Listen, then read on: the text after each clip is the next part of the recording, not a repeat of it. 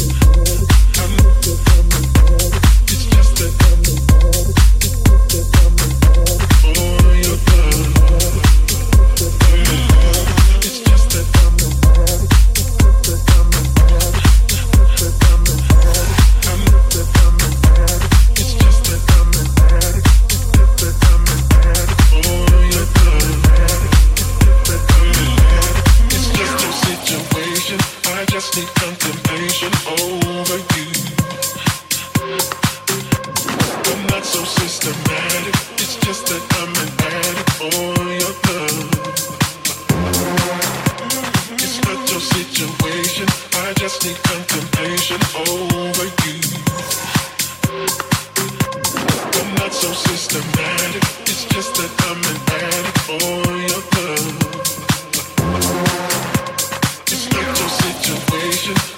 need